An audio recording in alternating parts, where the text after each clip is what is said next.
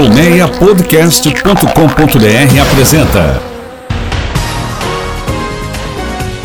Autorama, o mundo dos carros em podcast.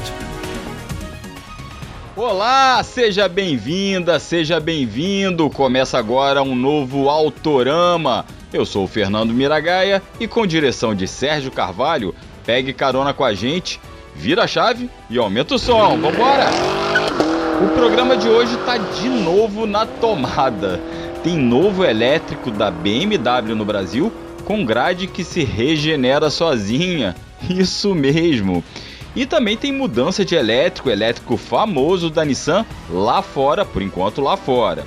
Só o quadro retrovisor de hoje com André Deliberato que é 100% a combustão, não é na tomada. E a gente vai falar sobre uma picapona da Ford que fez história aqui e que faz muita história até hoje lá nos Estados Unidos. Antes, vai lá no Spotify e se inscreva no canal Doutorama para você receber alertas quando tiver episódio novo. Ouça nosso programa também em outras plataformas, como Apple Podcasts, Google Podcasts, Castbox, Pocket Casts ou no nosso player no site do Primeira Marcha, www.primeiramarcha.com.br. Aproveita e assina nosso canal no Telegram, totalmente gratuito, e nos siga no Instagram. Vai lá em Autorama Podcast. Sérgio, engata a primeira e vambora!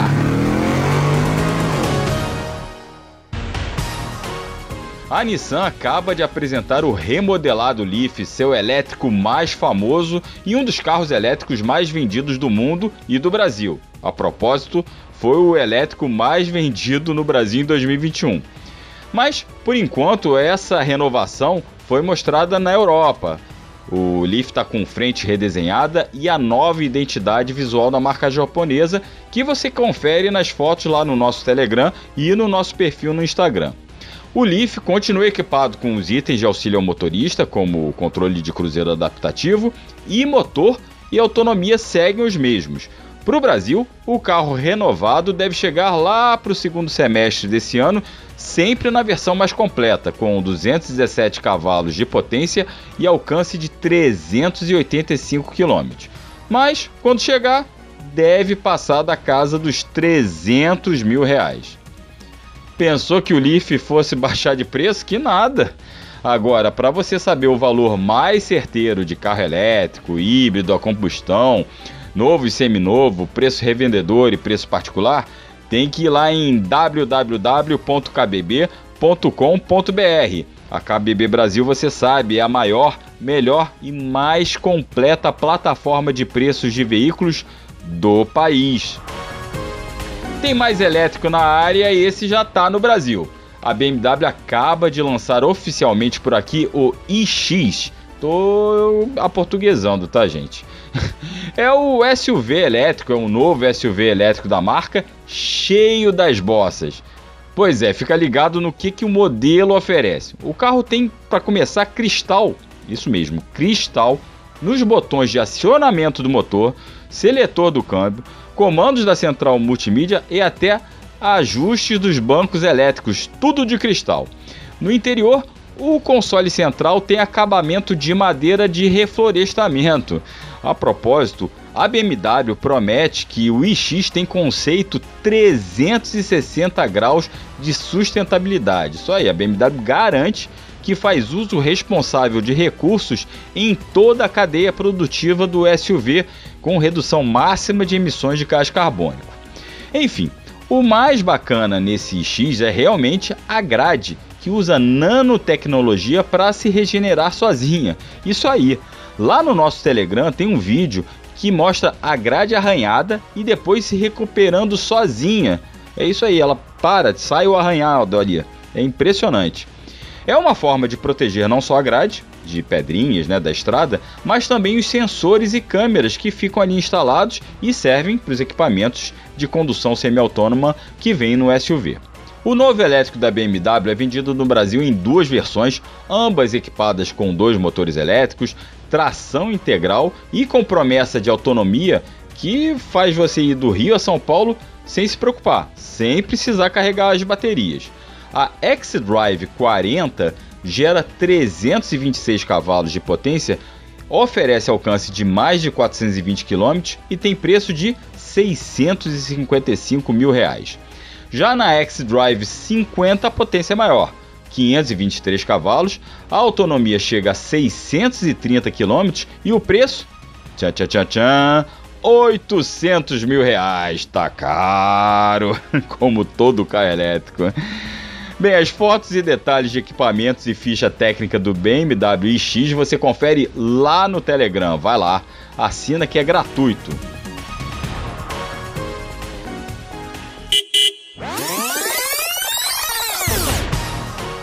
É hora de ajeitar o retrovisor. Última quinta-feira do mês, você já sabe, é dia de retrovisor especial com André Deliberato, que hoje vai falar de uma picapona, aliás, de uma não, de várias picaponas. Bem-vindo, Delibas, obrigado aí por participar de mais um Autorama. Ô, Mira, meu amigo, ouvintes aí do Autorama, muito obrigado mais uma vez pela oportunidade de estar aqui e trocar uma ideia a respeito de carro clássico, de carro de modo geral, que é uma coisa que a gente gosta muito eu aposto que todo mundo que está ouvindo com certeza gosta muito de ouvir o assunto que a gente vai debater hoje e sempre, que é automóvel, né, Mira? Mas aí, o que, é que você me conta? Aí. Então, a gente teve essa ideia, né, trocando uma ideia aí de, de picape, né, para falar da série F da Ford, que é uma picape é, que a gente aqui tem uma referência da F1000. Até outro dia, cara, no trânsito aqui do Rio, eu parei do lado de uma olhei assim, caramba, essa picape era muito bacana, muito bacana. E aí eu queria que você contasse primeiro da F1000, que é uma picape da série F da Ford, que é a que está mais, de repente, no, no imaginário do brasileiro. Se relembrasse um pouquinho dela. Sem dúvida, Mira. A gente entrou nesse, nesse assunto justamente porque a gente estava falando recentemente sobre a Maverick, que é mais uma picape, não é da série F, né? Mas é mais uma picape da, da Ford que tem um histórico grande né, de picapes desejadas, como a própria Ranger.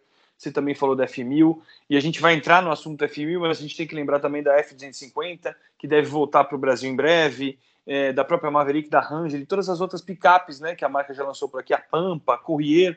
E a gente vai sim, falar hoje sim. da série F, destacando não só o belo histórico da F1000 no Brasil, que durou de 79 a 99, né? Foram 20 anos de muito sucesso, embora uhum. em alguns anos ela tenha perdido é, no mercado para Chevrolet D10 e D20.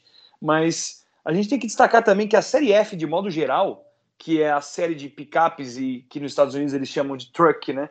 Que uhum. corresponde a todos os modelos da série F, desde a mais, desde a menor, que é a F250, F150, que já teve F100 até a F1000, F5000, toda a série F que existe, corresponde, na verdade, a um modelo só. Tanto que, nos Estados Unidos, ele é simplesmente o carro mais vendido da história por lá, com mais de 40 milhões de emplacamentos, Mira. E ele é também, por conta disso, a série F, de modo geral, o segundo carro mais vendido da história, ficando só atrás do Corolla, que é imbatível o primeiro carro mais vendido da história. Para quem esperava ouvir o Fusca aí, não. O carro mais vendido da história é o Corolla. Ele é um fenômeno global, né? Exatamente, exatamente. Só no, ele só vende pra, basicamente na América do Norte, né? É, ele não tem uma não tem uma penetração global como Corolla, né? E ele é ele vende demais, né? Impressionante, impressionante. Exato, exato. Agora a, a gente estava falando de F1000 e para gente assim é, ainda mais a minha idade, a galera que viveu muito anos 80, referência de picapona, assim, você tinha, claro, as picapes compactas, você tinha a Pampa, você tinha a, Extra, é, perdão, a 147, Exato, você sim. tinha a Chevy 500, a Chevy. mas a referência de picapona era quem? A D20, a Chevrolet exato, D20 exato. e a Ford F1000, era o grande embate, né? Era o grande embate, era o que hoje a gente vê com o Hilux, né, que entrou depois e e dominou essa parte. O que a gente hoje vê com Hilux S10, né? A Ranger ainda correndo por fora, mas Hilux S10 hoje, no mercado de picapes médias, são as que dominam, mas nos anos 80, se a gente considerar que o tamanho da F1000 e da, da D20 eram mais ou menos o que a gente vê hoje numa picape média, embora elas fossem consideradas grandes, era o grande uhum. duelo daquela época. Inclusive, Mira, não sei se eu comentei, mas a, a, produção da série F começou logo depois da Segunda Guerra Mundial. 1948 começou a ser produzida a série F. É impressionante a história e ela está sendo produzida até hoje. Então, entra naquele ranking que a gente sempre debate dos carros mais com mais tempo de vida, né? Sendo fabricado há mais tempo. Ela tem, se ela é de 1948, ela tem mais de 70 anos de idade, o que é impressionante. Sim, sim. E, e, como é que foi essa história no Brasil, Delibas? Recorda pra gente aí, por favor. Mira, é o seguinte, a F1000 nasceu aqui em 1979, como a gente comentou. E eu acho curioso o seguinte, ela surgiu de uma ideia que a Ford teve de se utilizar da plataforma e, do, e da carroceria mesmo da F100. E você sabe por que o 1000 depois? É porque Não. ela tinha é porque ela tinha capacidade de levar mil quilos, além do ah, motor a diesel, né? Mas uhum. a F100 não tinha, a, F, a Ford foi e falou: vamos pegar uma F100, vamos aumentar a capacidade dela até mil quilos e colocar o motor a diesel. Pronto, transformou a F100 numa F1000 e fez muito sucesso por aqui. Inclusive, como a gente comentou, é, ela embatia diretamente, o duelo dela dos anos 80 era com a D10 e depois com a D20. Agora, uma coisa que talvez muita gente não lembre, os ouvintes mais novos, é, Mira, é que a F1000 ela fez tanto sucesso quando ela chegou ali no começo dos anos 80 que ela teve ágio. Teve concessionária que cobrava muito mais e tinha gente que pagava para ter a F1000. E a primeira Caramba. geração fez muito mais sucesso do que a segunda, né? E aí, Mira, depois da, dessa, desse sucesso estrondoso aí da primeira geração, que foi entre as duas gerações que a, que a Pickup teve aqui, a que mais fez sucesso, ela passou a ter uma.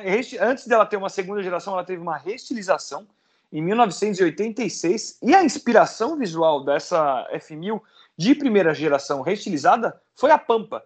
E eu nunca esqueço, Mira, quando eu era moleque, ó, vou revelar um pouco da minha idade também, de uma propaganda da Pampa, não sei se você vai lembrar, entrando um pouco no segmento de picapes compactas, que tinha uma piscina no fundo.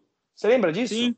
Lembro, e aí o pessoal lembro. entrava na piscina e eu lembro que eu chegava pro meu pai e falava: Meu pai do céu, você precisa comprar uma pampa, porque tem uma piscina na caçamba. Eu achava aquilo demais. E, e a inspiração visual dessa restilização da F1000 em 1986 foi justamente o visual da Pampa. Aí veio 1990, abriu a importação, um monte de marca chegou, a, F, a Ford achou que precisava mexer na F1000. Teve alguns ajustes, inclusive a picape ganhou uma série de versões, a F1000 sempre foi uma das mais tradicionais picapes da Ford, isso antes de existir a Ranger, antes de chegar mais modelos da linha F por aqui. Então ela teve uma série de versões, tem um monte de nome. Se você quiser, Mira, a gente pode passar um dia falando só das versões da F1000. e aí ela ganhou um sistema, inclusive ela é pioneira nisso. Ela foi a primeira picape nacional a ter sistema de turbo compressor no motor a diesel. Até então o motor a diesel não tinha turbo. Hoje em dia não todo turbo, motor né? a diesel tem Hoje... turbo. Então, Impressionante. Toda é, picape é, que se preze, picape, né? Exatamente, exatamente. E nasceu dela isso. Isso nasceu dela. Então, Mira, e aí o que aconteceu? Logo depois da abertura das importações, em 1990, a Ford aplicou uma grana, investiu uma grana e lançou a segunda geração da F1000, em 1992. É, e incrementou a picape com uma série de outras, outros equipamentos, mais motores e mais versões especiais. E essa segunda geração da F1000 durou de 92 até 1999, que foi justamente o ano em que ela saiu de linha para abrir espaço para a chegada da F250, que foi outra picape que eu lembro que fez bastante sucesso por aqui, porque ela tinha um visual de Ranger um pouco maior. A Ranger já estava fazendo sucesso, porque ela era uma picape um pouco menor. Lembrando que a Ranger e a S10 lá dos anos 90 tinham mais ou menos o tamanho que tem a Toro hoje, elas não eram tão grandes. Isso. Então a F250 era mais ou menos o tamanho da Ranger que a gente conhece hoje e ela tinha um visual um pouco mais invocado, mas inspirado mais ou menos na mesma filosofia de design, né? Então, esses é. 20 anos de sucesso da F1000, de 79 a 99, seguiram com a F250 e depois ela acabou saindo de linha. Então, assim, foi um Agora, carro marcante. É, é né, interessante né, a gente situar um pouquinho o, o, o, ouvinte, né? Porque a chegada nos anos 90 das picapes médias, né? Você teve S10, você teve a Ranger, você teve a L200, aí começaram a chegar várias depois, né? Hilux, né? Frontier, vai, Hilux. E, e aí mudou um pouco o segmento e as picapes grandes ficaram uma coisa mais de um, um segmento mais específico de mercado, não é? Né? Que a galera que queria uma picape mais para não só para trabalho, mas para curtir também, partia para as médias, que eram mais menores, eram mais acessíveis também. E aí você falou da F250, e eu teve uma experiência com a F250 quando a gente, eu peguei para fazer uma avaliação dela. É, ela é um monstro, ela precisa de carteira C, de motorista, ela uhum. precisava de carteira C de motorista aqui no Brasil. E, e eu lembro que eu, eu recordo que eu não conseguia parar o carro numa vaga normal de shopping e mesmo em mercados que tem aquelas vagas um pouco maiores, cara, eu tinha que eu, eu ia para longe de onde estava a concentração de veículos e parava ocupando uma vaga e meia, porque ela não cabia, cara, é, não é não é. é exagero. E, e, era muito interessante isso, porque era uma picapona mesmo. É uma picape assim de, de grandes proporções e virou né, a sucessora da F1000.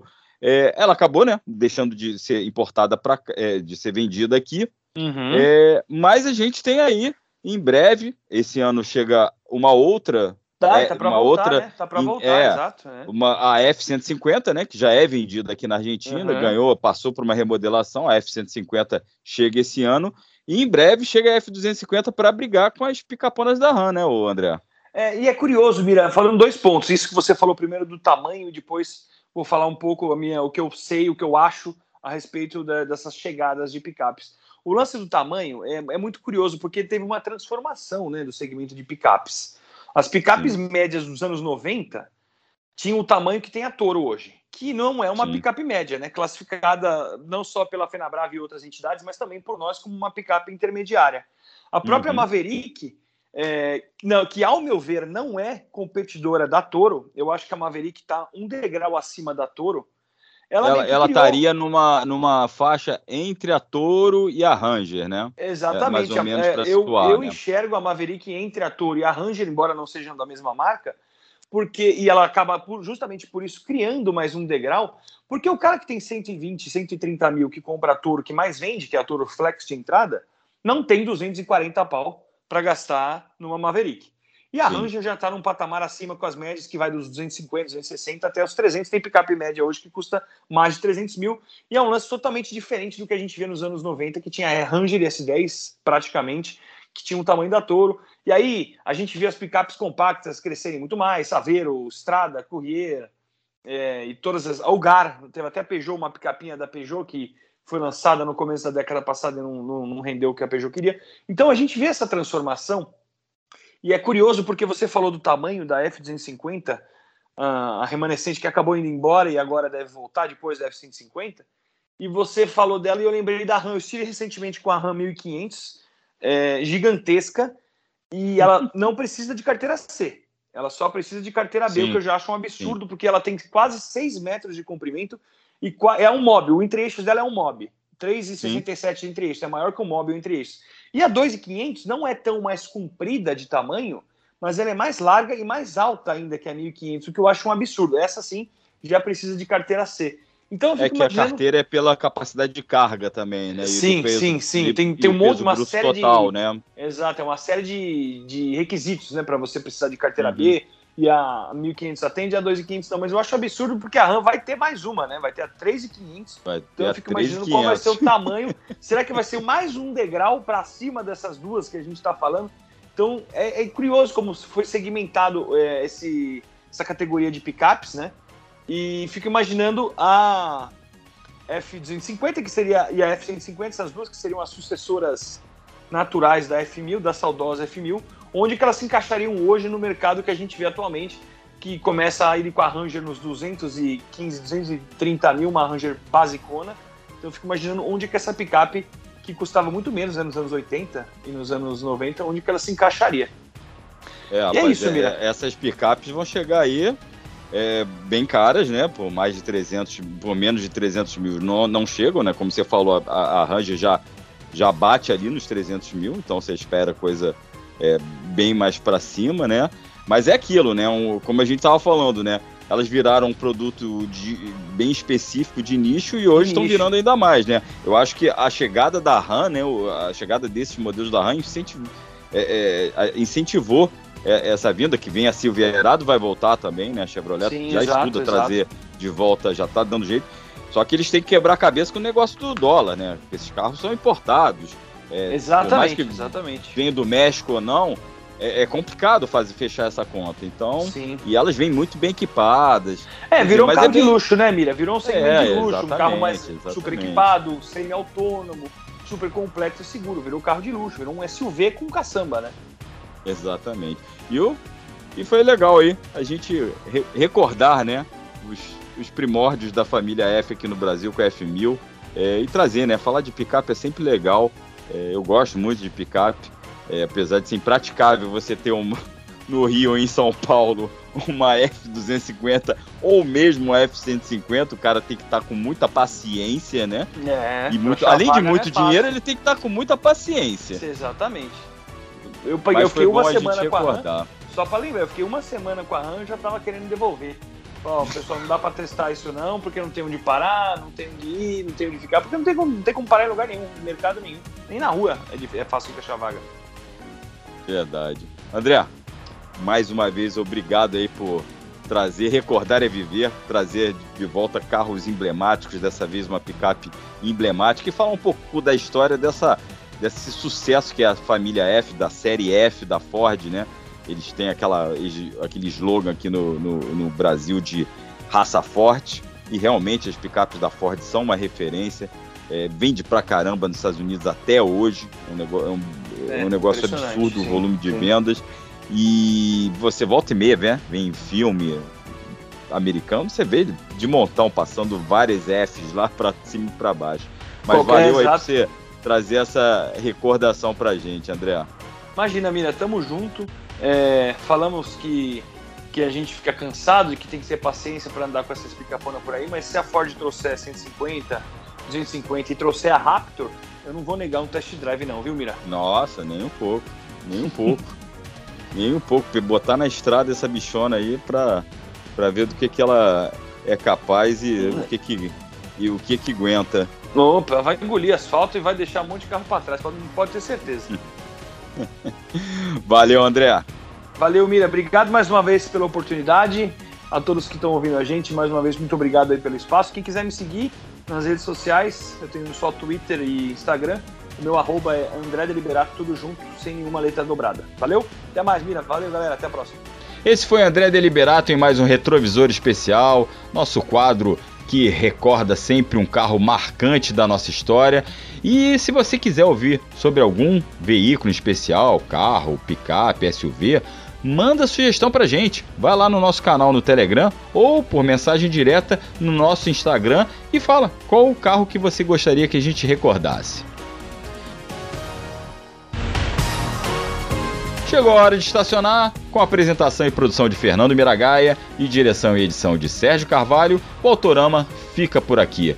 Eu me despeço agradecendo aí pela audiência, pela paciência e reforço o convite para você se inscrever nos canais do Autorama, no Spotify, na Apple Podcasts, no Google Podcasts ou no seu aplicativo preferido e nos acompanhe nas redes sociais, Instagram, Telegram, vai lá, curte a gente, segue a gente, ok? Grande abraço, até a próxima. Se vacine, use máscara, se cuida e acelere de casa. Tchau, tchau, gente. Valeu! Autorama, o mundo dos carros em podcast. Uma produção colmeiapodcast.com.br. Colmeia Podcast, o rádio do seu tempo.